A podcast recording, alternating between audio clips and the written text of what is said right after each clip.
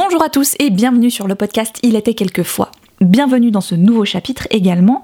Dans le chapitre précédent, donc, euh, souvenez-vous, j'ai fait un petit erratum. L'action qui se passe à Fontainebleau n'est pas en 1924, mais bien en 1923.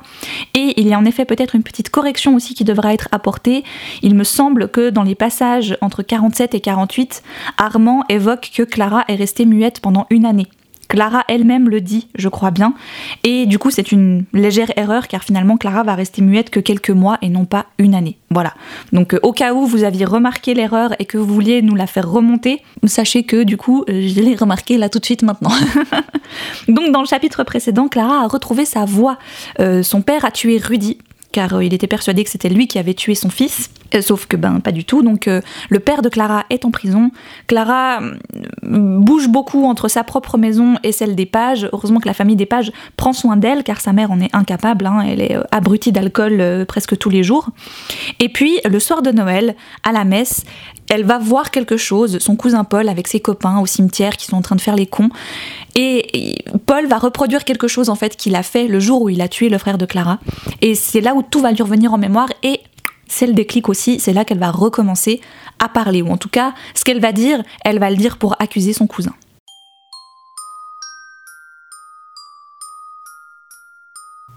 Il était quelquefois le podcast qui raconte des histoires.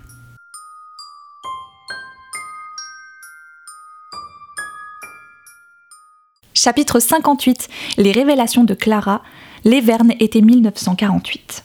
Clara resta silencieuse un long moment, plongée dans ses souvenirs, et je n'osais interrompre ce silence.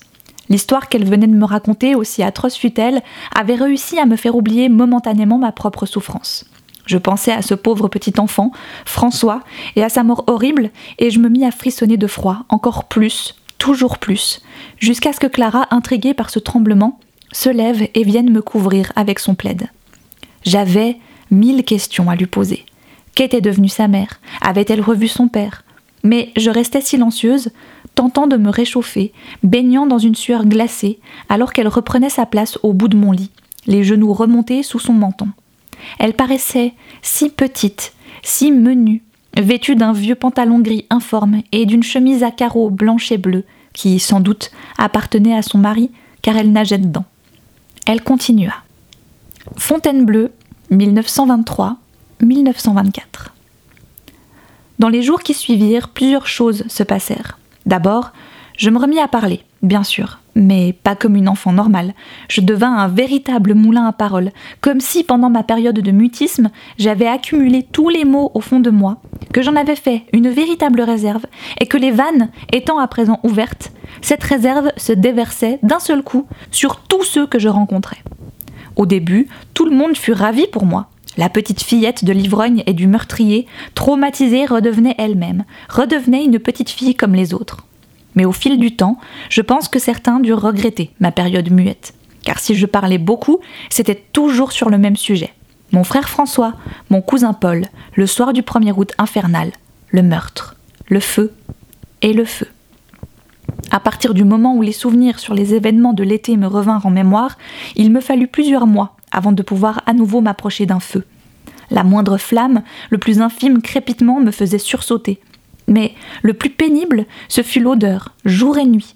Elle me poursuivait, cette odeur de fumée âcre, puissante, qui ne parvenait pourtant pas à couvrir le parfum de la mort. J'étais continuellement prise de nausées, et je vomissais à peu près tous mes repas. Edith tenta tout, les cajoleries, les remontrances, rien n'y fit. Je continuais de vomir chaque repas. Sachant que j'avais très envie de posséder un chien, elle me promit même d'en acquérir un si je faisais des efforts, comme elle disait. Mais j'avais beau me concentrer, je ne parvenais pas à garder la moindre nourriture. Comme je devenais de plus en plus faible, on parla de me mettre à l'hôpital, et c'est à Armand que je dois d'y avoir échappé. Il arriva dans le salon, grave et silencieux, alors que je faisais tourner les éléments de cette funeste soirée en boucle. Il rentrait après une bataille de boules de neige avec Antoine, et encore vêtu de sa veste en laine épaisse et de son écharpe rouge, son bonnet planté trop bas sur sa tête, il s'approcha et sans dire un mot, s'assit à côté de moi et posa simplement sa main sur ma joue. Et je sus que j'allais guérir. Le contact de cette main, sa fraîcheur enfantine, semblèrent se propager dans tout mon corps, et pour la première fois depuis bien longtemps, je me sentis à nouveau apaisée. Au grand étonnement du reste de la famille, je me remis à manger, normalement, sans plus vomir, et les relents atroces de la fumée disparurent peu à peu. Seuls les appels de ma mère restèrent. Parfois, quand je jouais dehors, le printemps revenu, en pleine partie de cache-cache ou de saute-mouton, je levais subitement la tête, persuadée de les entendre à nouveau. Ces appels inquiets, interrogatifs.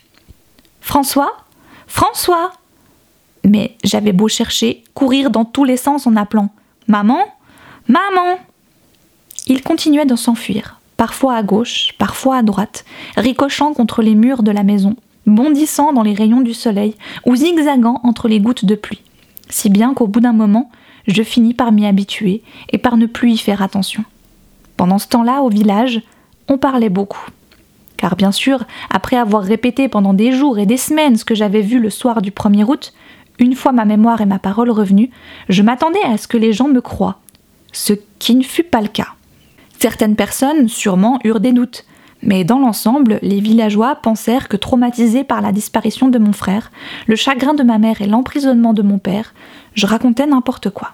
Et puis, Comment prêter foi aux allégations d'une petite fille de 5 ans? Elle avait certainement vu quelque chose tomber dans le brasier, et comme Paul se trouvait dans les parages à ce moment-là, elle avait associé les deux images. Ceux qui émettaient des doutes furent vite convaincus. Après tout, mes parents avaient toujours été des gens un peu à part, comme on disait. Ils nous avaient élevés, François et moi, de façon plutôt laxiste, et il fallait bien avouer que finalement, la demoiselle de la cure avait sans doute un peu raison. Ma mère n'avait pas fait preuve d'un grand courage après la disparition de son fils, et avait même refusé l'aide de Dieu, par l'intermédiaire de la vertueuse demoiselle, et cherchait plutôt l'oubli dans l'alcool. Et puis surtout, on en voulait à mon père, le meurtrier. Ceux qui avaient assisté à la mise à mort de Rudy insistèrent beaucoup sur la haine qui pouvait se lire dans les yeux de mon père, sur la brutalité des coups portés à ce pauvre vagabond, qui, chacun le savait bien, n'aurait jamais fait de mal à une mouche. Comment Émile Ramu a-t-il pu croire une seconde que ce clochard inoffensif pouvait avoir enlevé ou tué un gamin de 3 ans? Bien sûr, il volait quelques pommes parfois, mais on ne peut pas comparer un voleur de pommes à un assassin, non? Et l'Émile, quand il partait parfois pendant des jours, des semaines, sous prétexte de vendre des voitures, ou parce qu'un client ne pouvait soi-disant pas se passer de ses services, est-ce qu'on savait où il se trouvait réellement? Peut-être qu'il faisait des combines pas très catholiques, D'ailleurs, que ce soit Camille ou Émile, on ne les voyait jamais à la messe le dimanche. Alors, ma foi, les élucubrations d'une fille de Margoulin, doublées d'un mécréant meurtrier. De plus, ce fameux soir de Noël, j'avais commis un crime inqualifiable. Subjugué par le minuscule mouton dufteux de la crèche, je l'avais machinalement emporté avant de sortir de l'église. Et après mes révélations fracassantes, quelqu'un l'avait retrouvé, serré dans ma main, alors que je l'avais complètement oublié. Et cerise sur le gâteau, ma tante Octavia et mon oncle Augustin ne se privèrent pas de raconter des horreurs sur moi et surtout sur ma mère, leur propre sœur et belle-sœur. Oh, ils n'y allèrent pas franchement et réussirent même le tour de force de faire passer leur venin pour de la compassion. De fait, ils insinuèrent que Camille devait se sentir souvent bien seule à la maison, mais était-ce une raison suffisante pour laisser entrer un vagabond chez elle? Et le jeune Francis, qui venait chaque jour travailler au garage, était un fort beau jeune homme, qui sait si Camille elle-même, jeune et jolie, esselée, n'avait pas tenté de le séduire, alors qu'elle est une femme mariée. Bref, ils réussirent à donner de moi et de ma famille à présent disloquée une image peu flatteuse au départ, puis carrément ignoble par la suite. Le pire, c'est qu'ils vinrent plusieurs fois rendre visite à ma mère, sous prétexte de l'aider, et ils lui amenèrent même des cadeaux, pour elle et aussi pour moi, ce qui, dans l'esprit des villageois, les firent passer pour des gens affables, soucieux de leur famille, des gens altruistes, qui même, en but aux accusations d'une petite fille déboussolée, continuaient, malgré tout, à apporter soutien et réconfort. Tout cela, bien sûr, était calculé. Il fallait absolument jeter le discrédit sur nous, et si en même temps ils pouvaient se faire passer pour ce qu'ils n'étaient pas, c'est-à-dire des gens courtois, faisant preuve de charité chrétienne, alors tout était pour le mieux. Les gens avaient vite oublié que la plupart d'entre eux avaient crié de joie et lancé des encouragements à mon père quand il s'en était pris à Rudy, que certains s'étaient même défoulés en lançant des coups de pied au pauvre bougre, et je repensais souvent à Valérie Buisson, l'adolescente timide, qui lui avait jeté un gros caillou en pleine figure et qui s'était mise à trépigner de joie quand elle avait vu le sang couler sur le visage de Rudy. Au fil des ans, je me suis posé bien des questions sur les habitants de Fontainebleau. Pourquoi ont-ils cru mon oncle et ma tante et pas moi?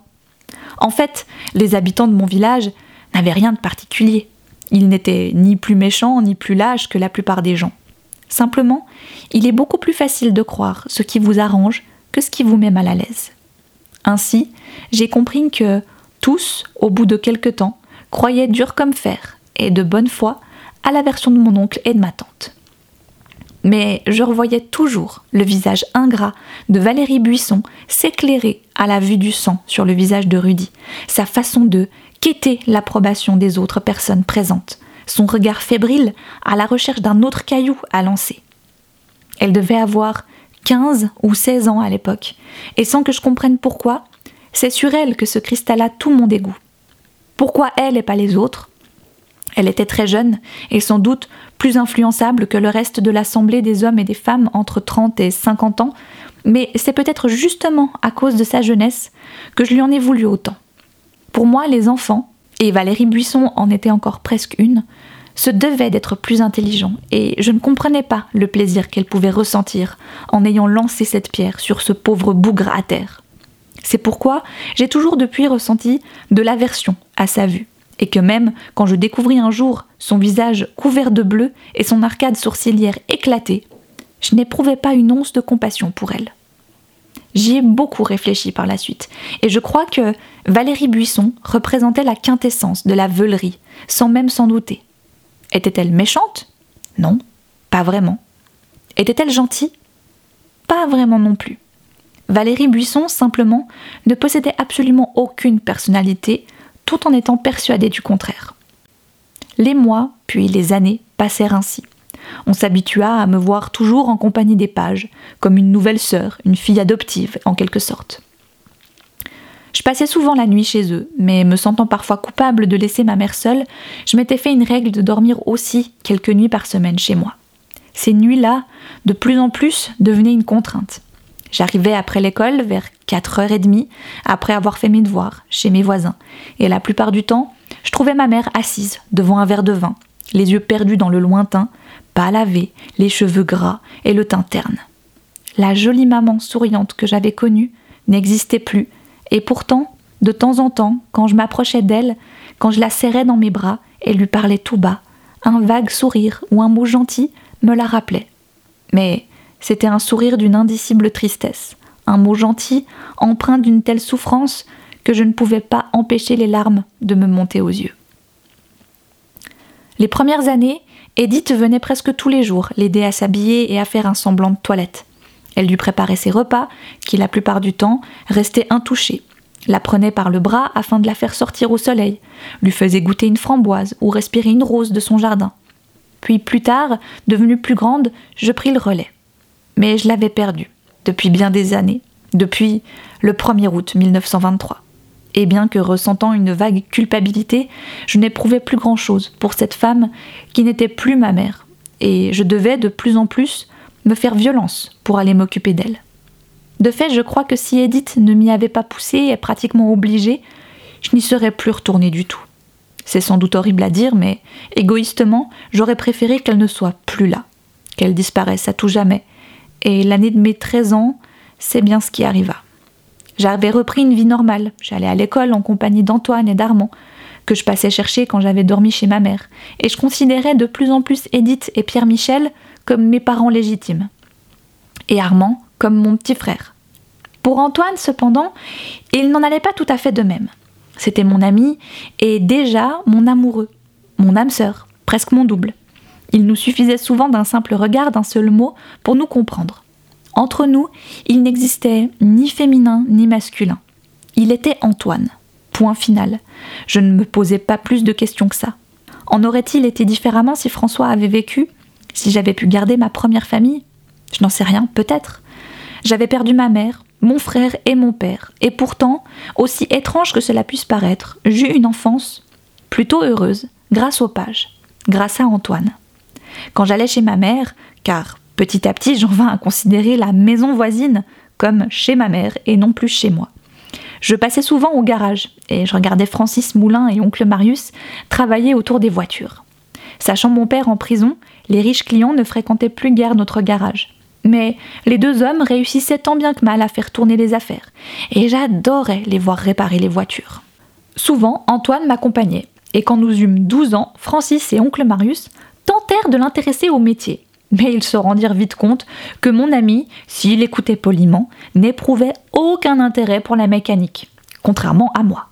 Je posais mille questions et les suivais partout. Bien qu'un peu étonnés, ils ne concevaient pas qu'une fille puisse s'intéresser au métier, ils finirent tout de même par me confier quelques tâches. Trier les différentes pièces, nettoyer les capots, changer les ampoules des phares, puis de plus grandes responsabilités. Au bout d'une année, en leur compagnie, chaque soir après l'école, je devins quasiment une employée à temps partiel dans le garage de mon père. Mon père. Nous allions de temps en temps le voir à Bellechasse, près de Sugier, où il était interné depuis bientôt dix ans. Lui aussi, au fil du temps, j'avais fini par ne plus le considérer comme mon père, mais plutôt comme une vieille connaissance dont il fallait régulièrement prendre des nouvelles. La première fois que les pages m'emmenèrent le voir, je devais avoir sept ou huit ans, je ne le reconnus pas. Il avait tellement vieilli, tellement changé, le chagrin et la prison l'avaient rendu méconnaissable, et le voyant, je me précipitais dans les jupes d'Edith. Il en fut certainement chagriné, mais je pense qu'il s'y attendait un peu. Edith, confuse, ne chercha pourtant pas à me convaincre d'aller embrasser ce quasi-inconnu, et nous ne restâmes pas longtemps. Par la suite, les choses s'arrangèrent, ou empirèrent, ça dépend de quel point de vue on se place. Car d'une part, en grandissant, je devins plus polie et plus causante, et donc nos relations s'améliorèrent, quelque peu. Mais d'autre part, cette politesse, justement, érigea une sorte de mur entre nous deux. Nous nous parlions comme deux étrangers, courtoisement, mais sans chaleur, et je ne pouvais m'empêcher de ressentir une vague de soulagement quand la visite se terminait. Et je reste persuadée qu'il en allait de même pour mon père. Je tentais un jour de lui expliquer ce que j'avais vu, le soir du meurtre de François, et je guettais sa réaction avec inquiétude et fébrilité, mais il n'y en eut pas. Il se contenta de me sourire tristement, de me dire d'oublier tout ça et de vivre ma vie. En sortant de la prison ce jour-là, je ne parvins pas à déterminer si j'étais soulagée ou déçue.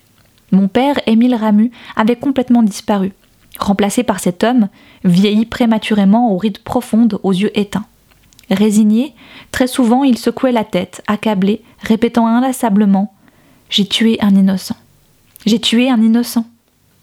J'avais lui dire qu'il s'agissait d'une erreur, qu'il ne pouvait pas savoir, et que je connaissais, moi, le véritable meurtrier, il se contentait de répéter la même phrase, ajoutant parfois Je suis damné. Car, en prison, mon père, ce mécréant qui se moquait ouvertement de la religion et des bigots qu'elle engendrait, devint croyant, et même d'une fervente piété.